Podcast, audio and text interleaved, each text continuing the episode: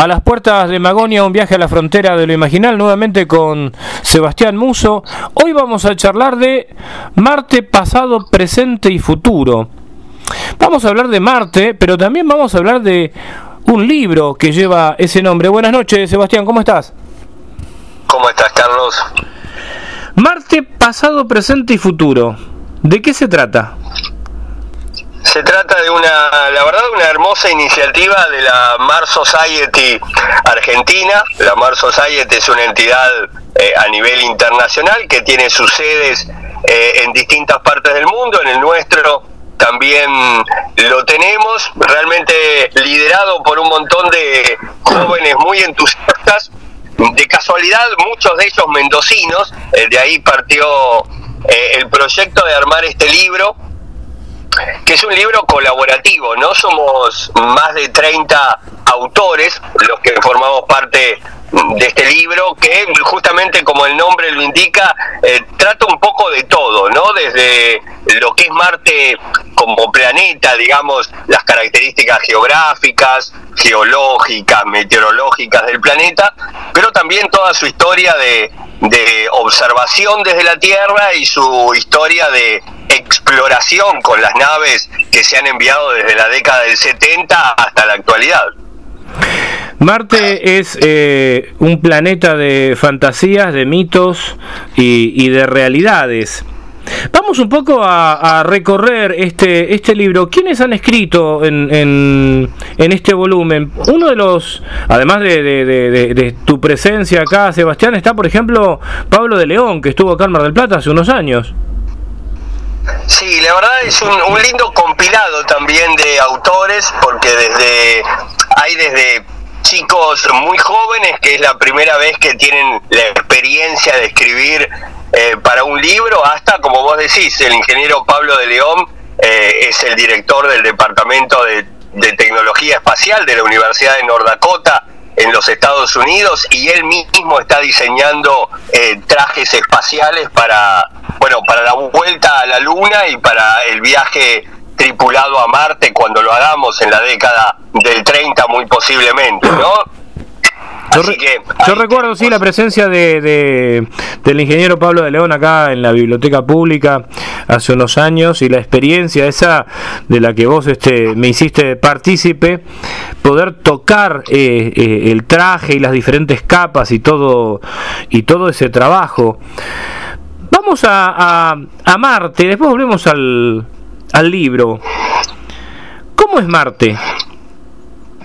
Marte podríamos decir que es un desierto oxidado, ¿no? Marte nos regala esas imágenes eh, del planeta rojo, precisamente porque sus suelos son parecidos a los de el, noreste argentino, ¿no? Esos suelos ricos en, hierro, eh, con algunas características geográficas muy interesantes. Tiene el cañón más grande del sistema solar, una especie de hueco en el Ecuador eh, marciano del tamaño de, Argentina de norte a sur, ¿no? Y con una profundidad en, su parte más honda de unos 70 kilómetros. Tiene montañas, tiene volcanes, obviamente actualmente inactivos, pero eh, de, cuatro veces la altura del Everest, y tiene casquetes de hielo, casquetes polares que al igual que los que sus análogos terrestres se van agrandando en el invierno marciano o se van achicando en su verano. Marte siempre fue un planeta de, de fantasías y uno cuando recorre la historia escucha o lee las hipótesis más raras, pero que bueno, ubicándonos a lo mejor en tiempo y espacio no se podía pensar de otra forma. ¿Hubo, ¿hubo vida en Marte?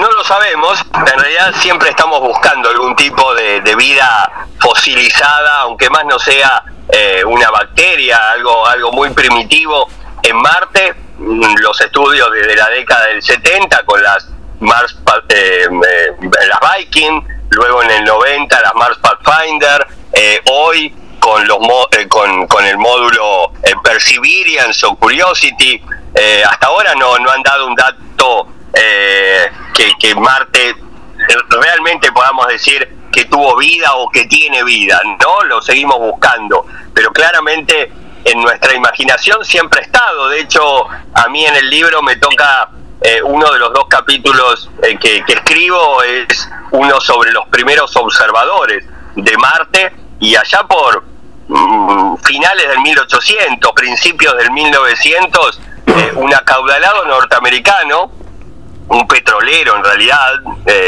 Percival Lowell, se hizo construir todo un observatorio en el desierto de Arizona para observar los canales. Él creía que Marte estaba surcado por canales construidos por una civilización que justamente llevaba el agua de los polos hacia el Ecuador. Por supuesto, cuando cambiaron los telescopios, mejoraron eh, la imagen que nos muestran del planeta, estos canales realmente no existían eh, y, se trataba, bueno, de, claroscuros dentro de la topografía de Marte vista desde la Tierra, ¿no? Pero mm, claramente eh, la, ciencia ficción, ya sea en la literatura o, luego en el cine, siempre ha soñado con los marcianos.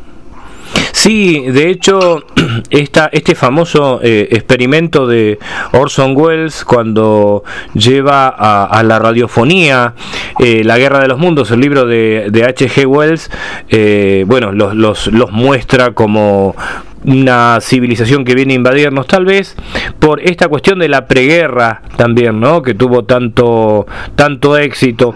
Y Marte ha sido sí un escenario para la literatura, para el cine, para, para la imaginación.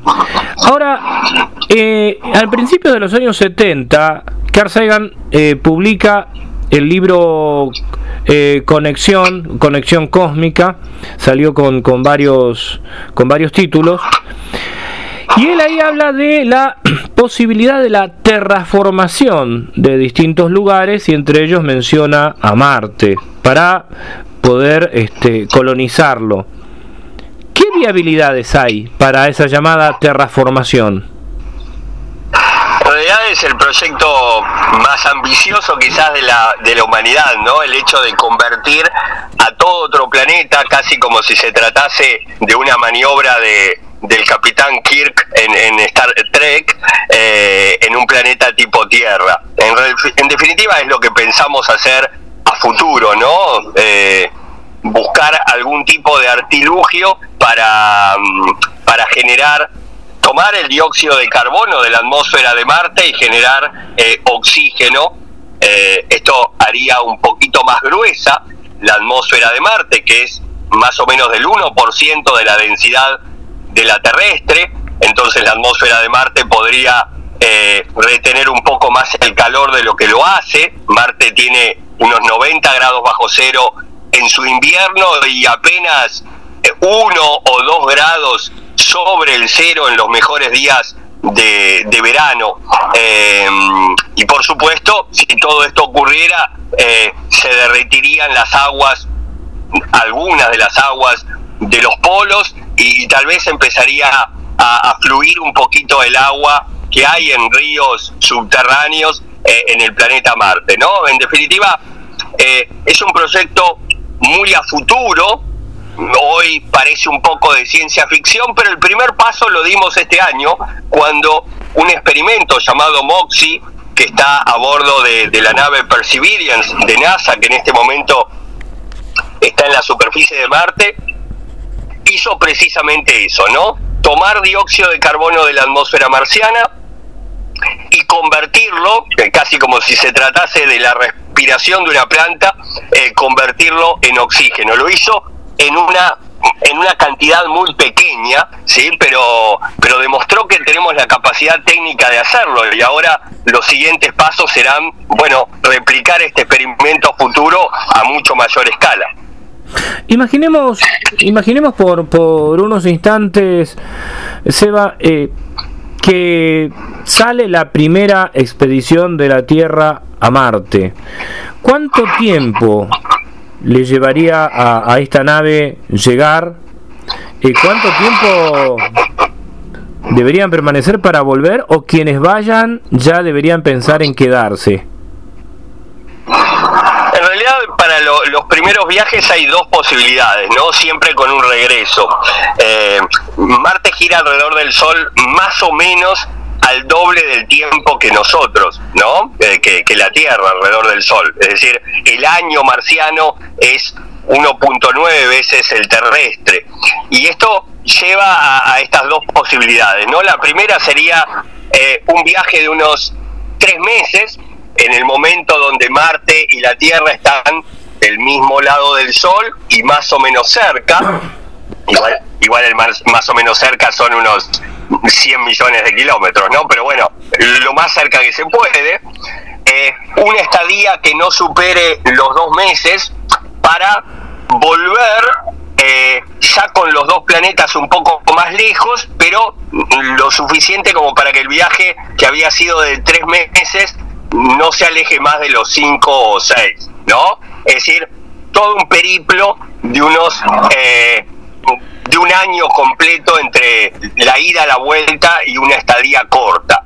La otra posibilidad es, bueno, viajar cuando los dos planetas se encuentran cerca, tardar tres meses en llegar, quedarse allí eh, un poco más de un año y medio, esperando otra vez esa, eh, esa posición favorable y volver en tres meses a la Tierra, ¿no? Lo cual haría que el viaje total ida y vuelta, pero con un estadio eh, mucho más largo en la superficie, eh, ronde los dos años, dos años y, muy pocos meses.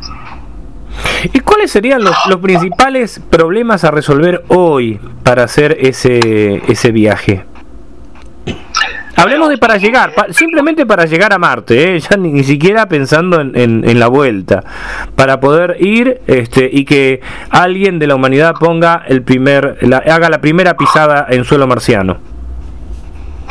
Desde luego que la, parte psicológica sería algo eh, interesante a tener en cuenta, ¿no? Un viaje de, de largo aliento eh, en cuanto a, estar lejos de todo lo que conocemos eh, y, realmente sin la posibilidad de, ningún tipo de, plan de contingencia. Digamos, hoy eh, ha habido astronautas que estuvieron en la Estación Espacial Internacional un año, pero estamos a 400 kilómetros de altura sobre la superficie. Uno sabe que está quizás a una semana de que alguien me pueda venir a, a, rescatar si algo pasa. En este caso sería psicológicamente muy diferente, pero el principal problema hoy no resuelto, y, yo te diría que es por el cual no hemos ido a Marte todavía, eh, es el tema de la radiación.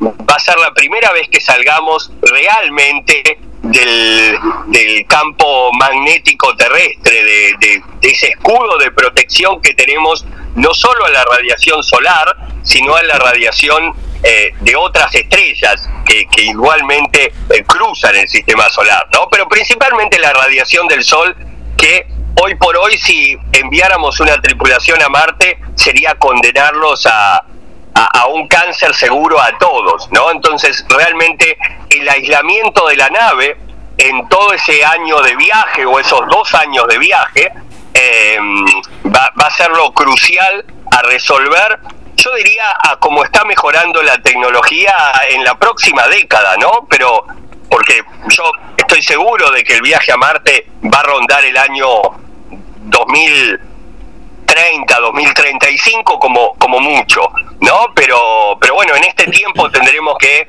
eh, encontrarle una solución a ese problema. El resto está casi, casi todo resuelto. ¿Y este viaje partiría desde la Tierra o desde la Luna? Eh, porque viste que, es como que nuevamente se está pensando en un viaje tripulado a la Luna. ¿Desde dónde em, hagamos un poco de, de, em, eh, fantasía en esto? Una fantasía con ciertos parámetros de, realidad. ¿Desde dónde eh, partiría la nave hacia Marte? Una vez, eh, a ver, superada la, atracción de la Tierra, eh, el viaje no requiere demasiado combustible, salvo las maniobras de, inserción después en la órbita de Marte, con lo cual sería casi lo mismo, ¿no? Yo respondería haciendo esta futurología en la cual estamos jugando, eh, que todo depende del año que viene, ¿no? El año que viene seguramente se enviará la primera misión del programa Artemisa hacia la Luna y, ahí entonces tendremos eh, la, respuesta.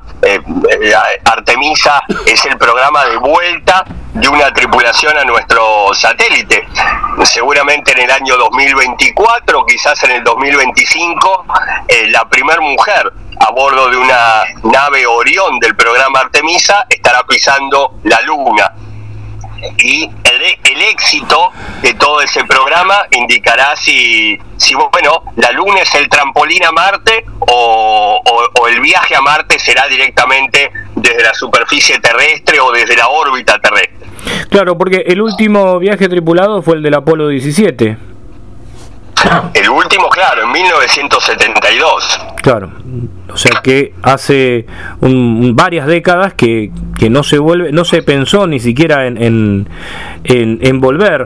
Eh, ni tampoco eh, lo intentó la Unión Soviética cuando existía como Unión Soviética, independientemente de esta carrera entre las dos grandes potencias.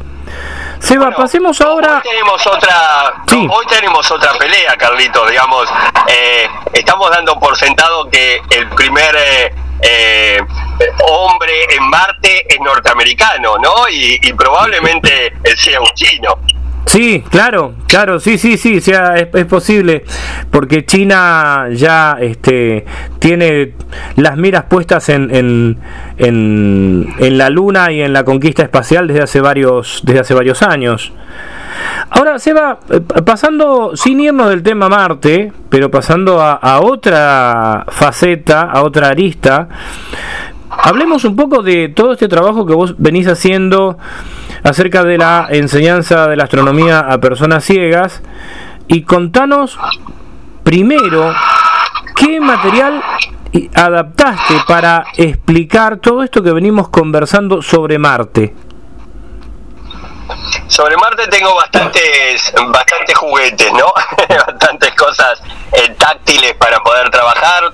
Tengo justamente maquetas de superficie eh, que, uno puede tocar, eh, bueno, vos lo has hecho, ¿no? Conmigo, eh, estos cañones, estos volcanes de Marte. el ingeniero Pablo de León, justamente este ingeniero argentino que trabaja en NASA, me ha, me ha enviado muchas veces tierra marciana simulada en laboratorio, ¿no? Es decir, con lo que las naves que viajan al planeta nos enseñan que es eh, el planeta rojo en su superficie, podemos replicar esas muestras de tierra en un laboratorio y hacer hacerlo en grandes cantidades, ¿no? Y, bueno, poder tocar tierra como si fuera eh, marciana. Y luego un montón de maquetería que tiene que ver con justamente las naves que viajan a Marte a, estudiarlo, eh, globos marcianos como si fueran globos terráqueos,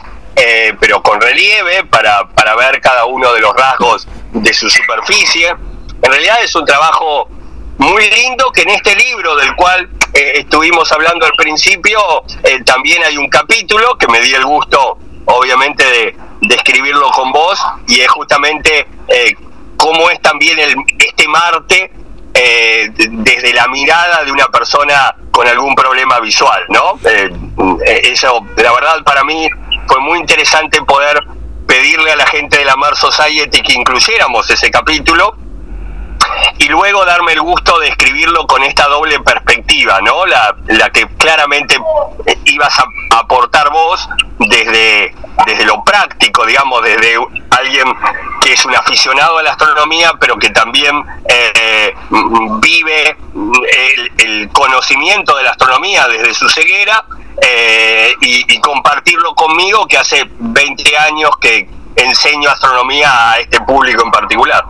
Vos sabés que cuando comentabas esto recordaba ese taller que diste con motivo de los 50 años de la llegada del hombre a la luna en la biblioteca parlante, donde teníamos todo este material volumétrico, vos llevaste todo este material volumétrico en el que aparecían eh, los planetas del sistema solar a escala relacionados, ¿no? Por ejemplo, el Sol y la Tierra a escala. Eso era algo realmente increíble porque uno en las láminas y en las láminas en relieve eh, no los encuentra en escala, ve una, una, una, escala, una escala forzada, una escala que no existe en realidad, y esto da una noción mucho más, más concreta, lo mismo que el, el globo, el globo marciano y esta simulación de tierra.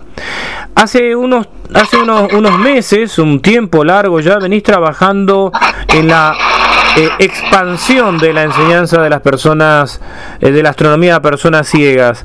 Eh, algo hablamos hace, unos programas atrás, recuerdo en diciembre, enero, sobre este kit de enseñanza de la astronomía. ¿Cómo va lo del kit? vamos a recordar un poco en qué consiste y cómo lo venís trabajando, Seba. La verdad no, no sé si estoy exagerando cuando digo que es el kit de enseñanza de la astronomía más, más ambicioso de la historia eh, a nivel mundial. ¿Sí? Son, son cajas que contienen unas 17 maquetas eh, cada una, eh, con un sistema solar escala, con una maqueta que nos enseña sobre la vida de las estrellas, con un globo solar eh, que nos muestra cómo es la última capa de la envoltura gaseosa, pero también su interior, con maquetas de galaxias, con maquetas del universo a gran escala, eh, casi un, mini curso de astronomía para tocar, ¿no?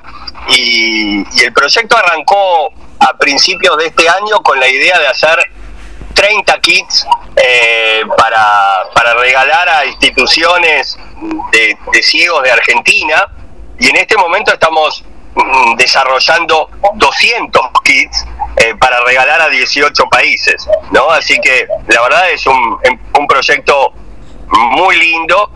Otra vez, eh, hay, que, hay que decir, vos siempre me das el crédito, pero mm, vos sos un asesor eh, de, ese proyecto, así que en, tal caso no solo mío, sino es nuestro y, también, por supuesto, es una parte muy importante el, el doctor Diego Altamirano, que es el, eh, en realidad el director científico del proyecto, un astrónomo de la Universidad de Southampton en Inglaterra, un astrónomo argentino, pero que trabaja eh, en ese sitio. En realidad, eh, yo siempre, siempre digo que lo, importante cuando vos te acercaste a, las personas ciegas con estas inquietudes acerca de cómo explicar eh, la, la, mecánica celeste, cómo explicar lo que se ve, eh, cómo explicar lo que se intuye y se deduce, que siempre eh, le diste participación a, nuestro sector y eso permitió, creo yo, corregir un montón de eh, material sesgado que hemos, que hemos visto entre los dos, que hemos encontrado, ¿no? Láminas con muy buena intención pero mal adaptadas, que había que corregir tomando parámetros visuales pero no parámetros volumétricos. Así que en ese sentido creo, la verdad que este, yo estoy muy agradecido y en nombre de todo el colectivo, ¿no? En, nombre de todo el colectivo nuestro, esta, esta participación, que es lo que tantas veces se dice desde la Convención Internacional de los Derechos de las Personas con Discapacidad. Ese eslogan, nada sobre nosotros, sin nosotros. Bueno, vos, lo cumpliste antes que se sancionara la convención, porque eh, recuerdo justamente cuando, cuando establecimos ese, ese primer contacto y cuando vos este, estuviste con los demás compañeros y compañeras del, del grupo guías, que claro, eh, hay inquietudes astronómicas como también sobre otros temas entre las personas ciegas, que creo que no mucha gente reparó en eso. En realidad, a ver, eh, yo soy, vos lo sabes bien, Carlito, yo soy divulgador el científico. Eh, para mí es al revés, para mí es un privilegio poder testear eh, mis actividades eh, con personas, a ver, como vos, en su momento con, con personas como Jeremías Laterra, distintos amigos que en, momentos diferentes o en proyectos diferentes me han ayudado a, a cuando voy con una actividad, ir con una actividad eh, probada y con una actividad que uno sabe que más allá del agradecimiento que suele tener este grupo por eh, quienes nos ocupamos un tiempito en adaptar contenido eh, para ellos, además va a haber una efectividad en cuanto a que realmente se va a aprender, ¿no? Y que, y que la actividad realmente va a tener un sentido más allá de, lo lúdico o, o del agradecimiento por, por simplemente tenerla, ¿no? Muchas veces cuando yo trabajo con, con chicos chiquitos, bueno, yo no tengo hijos, con lo cual eh, no tengo con quién testearlo. O cuando trabajo con, con, un público adolescente, probablemente el testeo va directamente en, el, en la primera actividad que haga en una escuela secundaria. Eh, el trabajo eh, que yo hago para personas ciegas o con baja visión y que siempre he contado con el apoyo de ustedes, ciertamente es, es más una ventaja que, eh, que algo para resaltar de mi trabajo.